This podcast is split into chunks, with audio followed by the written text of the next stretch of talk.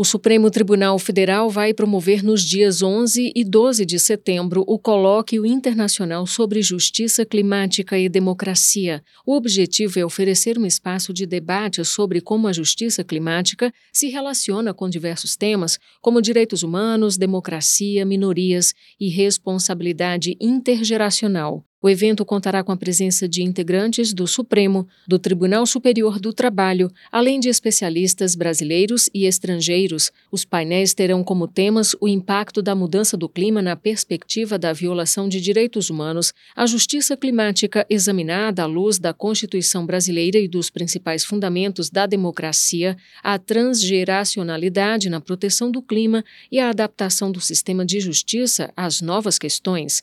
Inscrições podem ser feitas até 8 de setembro no site do STF.